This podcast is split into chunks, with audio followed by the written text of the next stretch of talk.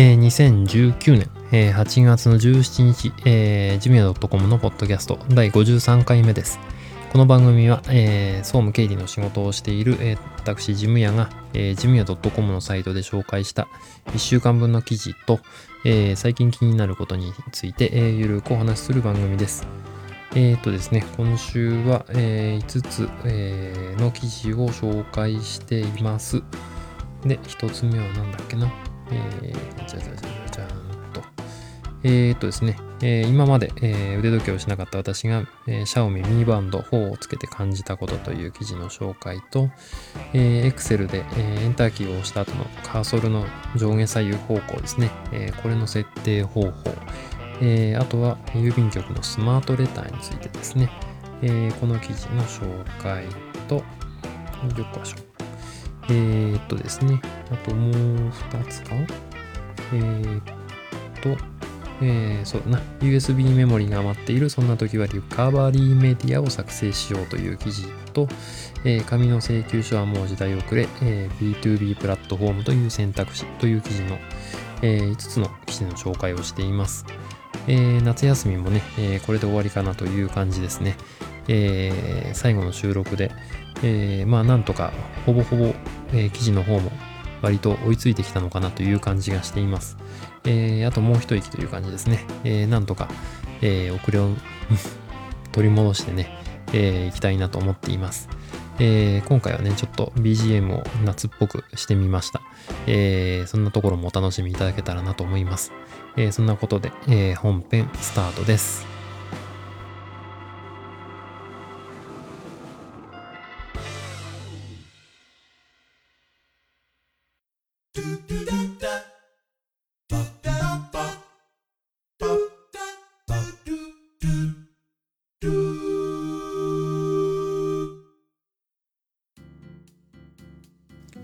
い、えー、本編一つ目の記事の紹介ですね。えー、今まで腕時計をしなかった自分が、えー、シャオミミバンド4をつけて感じたことという、え、記事の紹介ですね。えっ、とですね、え、先日ですね、あの、中国のシャオミというメーカーが作ったミーバンド、MI バンドって書いてミーバンドですね。え、これが4世代目っていう、え、ことで、えー、ミーバンド4なんですが、え、これを買いました。で、えー、実際ね、あの今まで時計をあんまり腕時計をつけたことがなかったもんですから、えー、まあ久しぶりにね、腕時計をつけて、まあ違和感もあるんじゃないかなということで、えー、まあ、つけた感想をね、えー、記事にしました。えー、っとですね、まあなかなか届かなかったってまずことがありますね。あの、注文してから Amazon でうちに届くまで、えー、2週間近くかかったっていうことがあったので、まあ、それはそれであの別の記事にね、まとめてますので、えー、そちらの方を見ていただけたらなと思います。で、えー、っとですね、私がうん感じたこと。まずあの腕時計をしていなかったんですが、えー、まあ、気になりますね。あの、えー腕時計をしない人がはじ、久しぶりに腕時計をするとですね、まあ腕にある違和感ですね。ただ、えー、重さとかね、あの、圧迫感っていうかね、あの、角が痛いとかそういうのがなかったですね。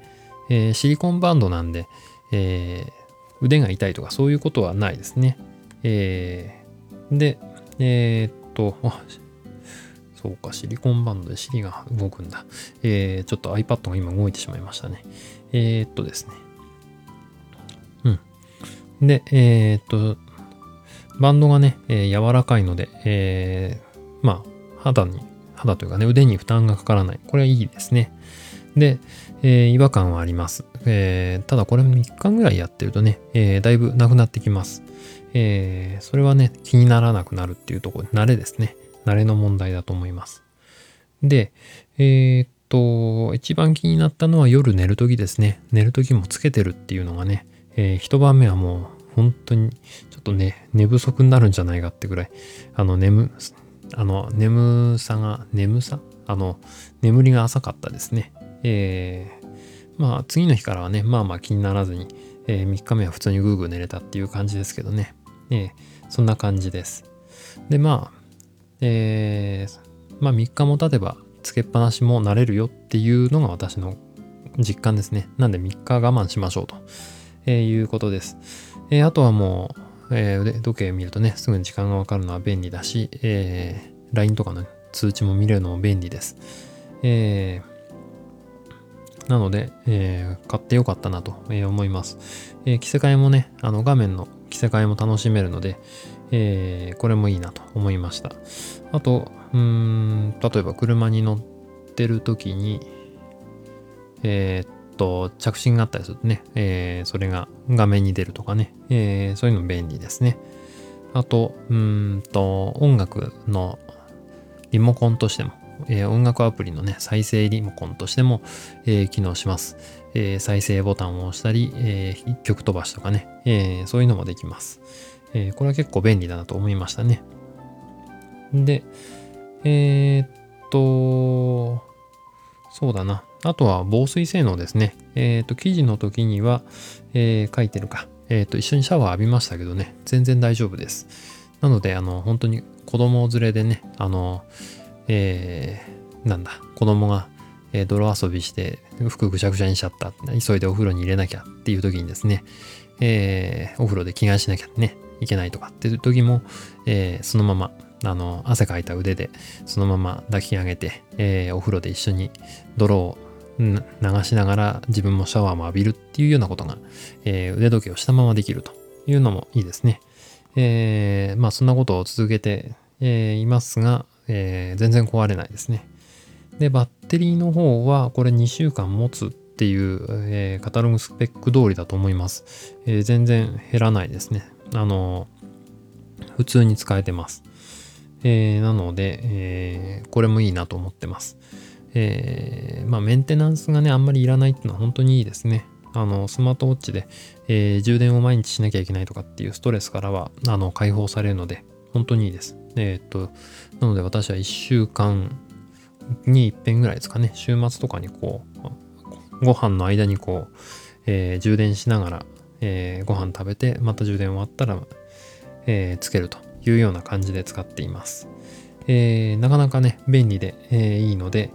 えー、またね、あの、使ってみようと思う方がいたら、えー、お勧めしています。えー、ということで、え今まで腕時計をしなかった自分が Xiaomi Mi Band 4をつけて感じたこと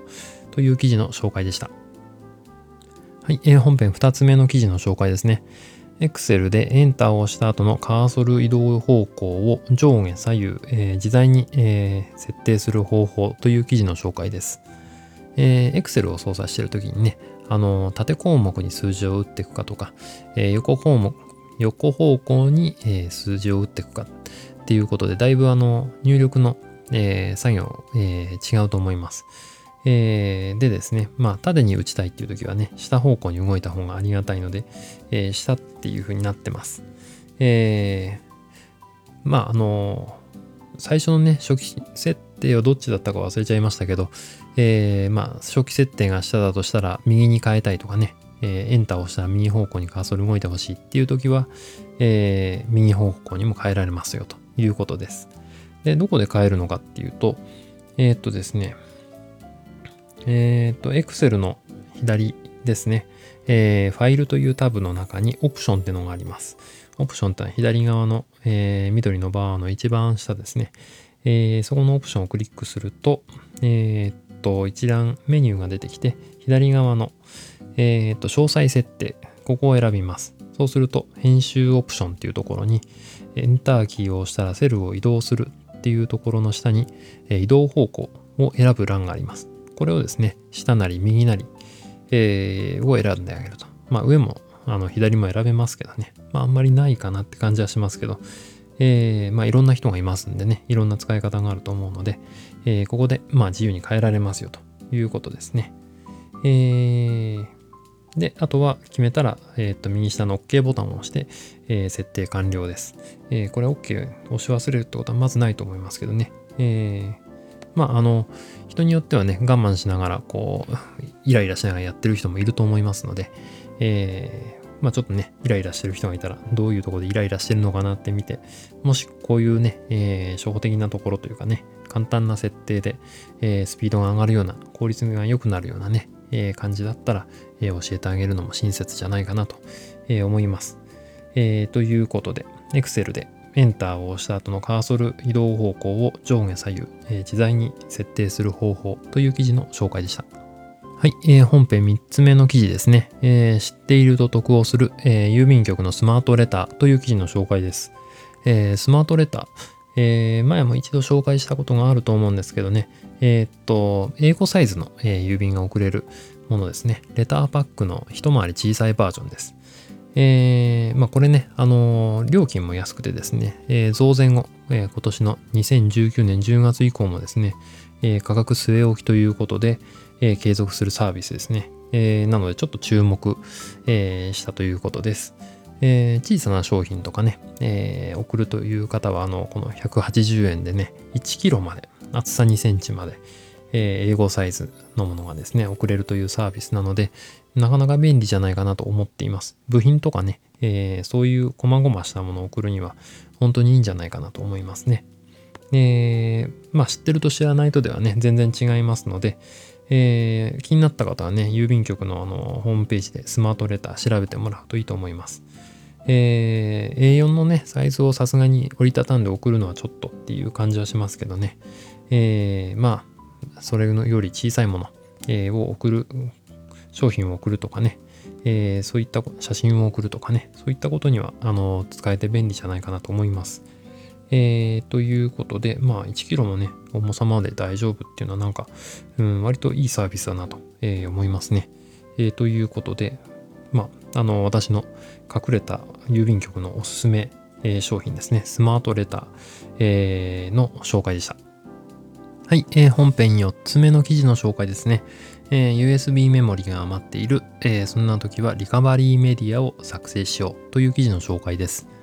えー、リカバリーメディアってのはですね、えー、何かと言いますと、えーと、パソコンがね、もしあの故障とかして、えー、起動しなくなった時に、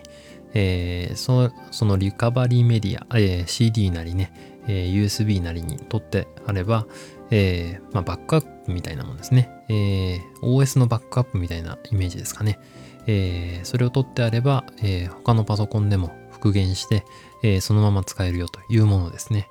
なので、えー、っと、まあ、パソコンに保存してあった Excel とかね、そういうファイルは、えーえー、復元できないんですが、あの、最初のね、買った時の、えー、状態のパソコンの状態には、えー、戻せるということですね。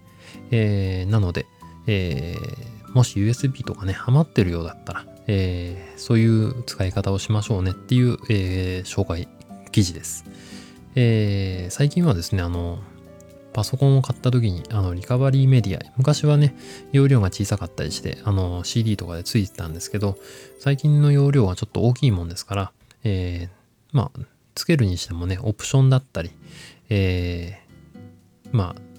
高いパソコンを買うとね、あの、標準でついてくるっていうのはあると思うんですけどね、えー、自分で、あの、BTO パソコンとかね、あの、組み立てパソコンとか、そういうの選ぶと自分で、あの、セットアップっていうかね、リカバリーメディアを作るとかね、えー、そういうような、えー、ことができる人向けのサービスになってたりするので、優勝だったり、えー、自分でオプションで選んだりっていう、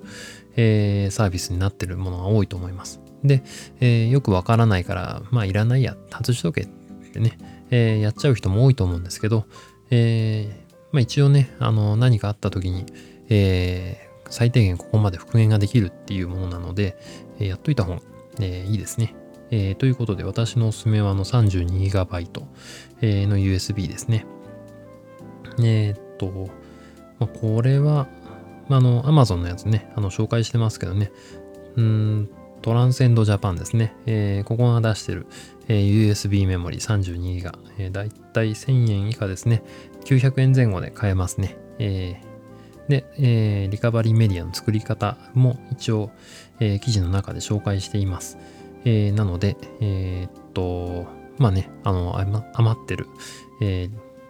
ー、USB ディスクとかね、えー、USB メモリか、えー、あれば、えー、こういう風に活用して、えー、見てはどうでしょうかという記事の紹介です。えー、まあ、一回リカバリーメディアとして使ってしまうと、え、写真とかね、え、画像ファイルとかそういうの、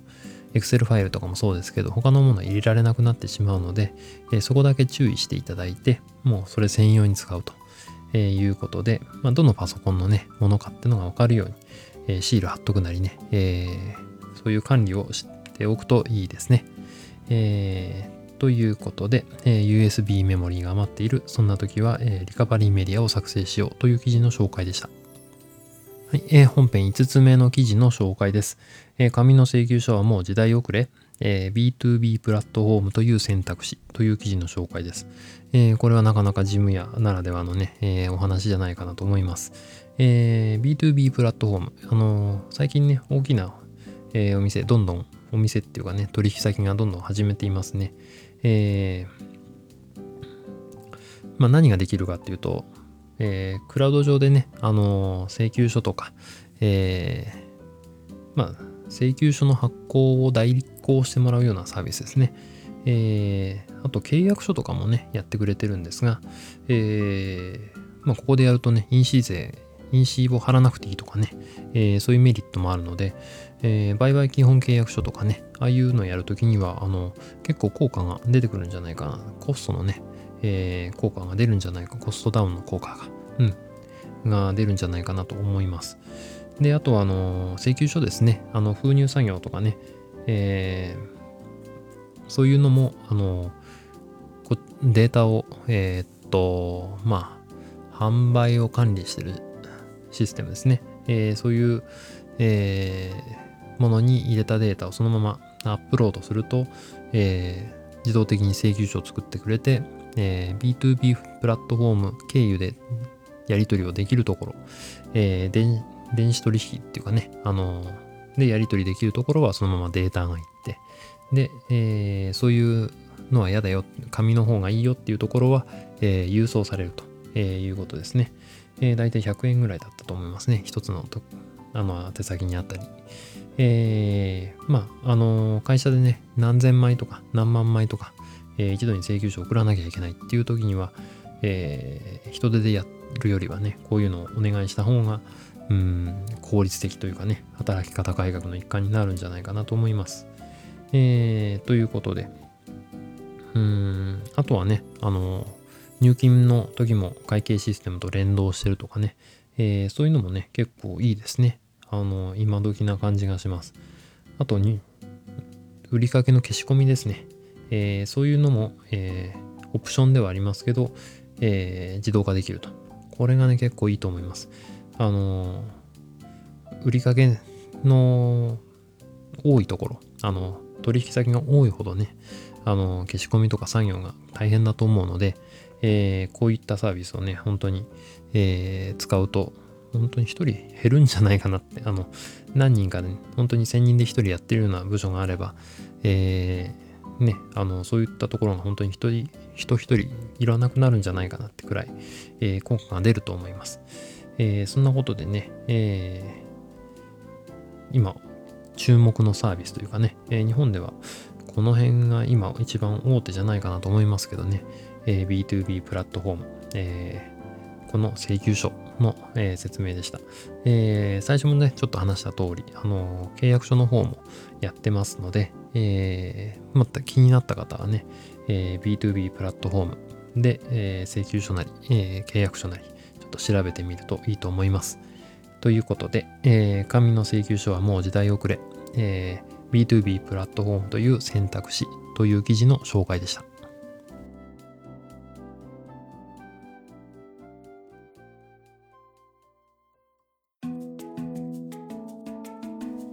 えーおすすめのコーナーですね。えー今回はですね、えー旅行のすすめということで、え旅行はいいよという話ですね。えまあ誰でもね、旅行はいいもんだって思うと思うんですがね。えーとまあ毎日ね、働いてると、まあ非日常の、えところっていうのはね、だいぶ、え刺激を受ける、うんあの瞬間というかね、時間になります。あのー仕事のことを忘れてね、えーそういうこと、別のところでね、楽しむっていうのは、本当にリフレッシュできて、えーいいなと、え思います。まあ、その間もね、時々あの仕事のこと考えたりもする時ありますけどね、あのだいぶ、ん気分転換にはいいですね。えで、あのまあ、家族たちもね、あの子供たちも喜んで、えー遊んでる姿を見ると、うん、今日は一日あの家族サービスしっかりしたなっていう、えー満足感とともに、えー一杯ビビールを飲んでですね、えー飲んで、まあ、ぐーぐーと寝るとえー、そんな、えー、だらだらした過ごし方も、えー、たまにはいいなという感じがしています。えー、今年はね、あの、家族でみんなで海に行ってきたんですが、うん、やっぱいいですね。あの、子供たちもね、貴重な子供の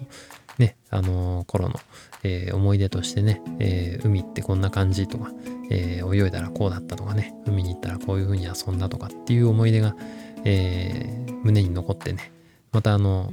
海に沈む夕日をね、ああ、こんなに夕焼けって綺麗なんだっていうのをね、えー、改めてこう体感してもらったらね、いいなと思いました。えー、そういうのがね、あの夕日を見て綺麗だなって思える感受性ってのがね、えー、今本当に大事なんじゃないかなって思いますね。あの、やっぱパソコンとかね、あの、スマホとかテレビとか、そういうのにあの、そういうものにどっぷり使ってる子供たちを見るとね、ちょっとあの、将来大丈夫かなって思うんですけど、まあ、あの、親バカですけどね、あの、うちの子供は、まあ、空を見てね、夕焼けを見て、うん、綺麗っていう風に思えるってことはまだいいかな、えー、そんな風に思った、えー、夏休みのね、えー、旅行でした。えまたね、行ってみたいなと思っています。え同じようなにね、同じようにあの、お父さんとかね、お母さんとか、え聞いてる、えリスナーの方、もしいたら、あのね、あの、子供さんの、思い出に残るような、えー、旅行。まあ、どんなとこに行ってもね、思い出には残ります。えー、まあ、なるべくね、楽しい思い出、いい思い出作ってあげられるようにね、一つでも、えー、したいなと思います。えー、そんなことで、今回は旅行のすすめという、えー、記事じゃないな 旅行のすすめの紹介でした。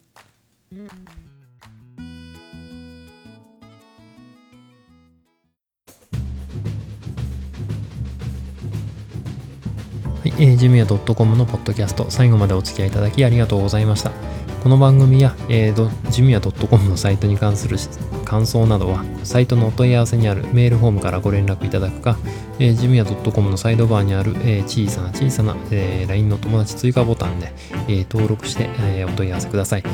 えー、とですね、お金はかかりませんのでね、自由にどんどん送ってください。えー、いただいたメッセージは、えー、今後の番組運営やサイトの運営の貴重なご意見として参考にさせていただきます。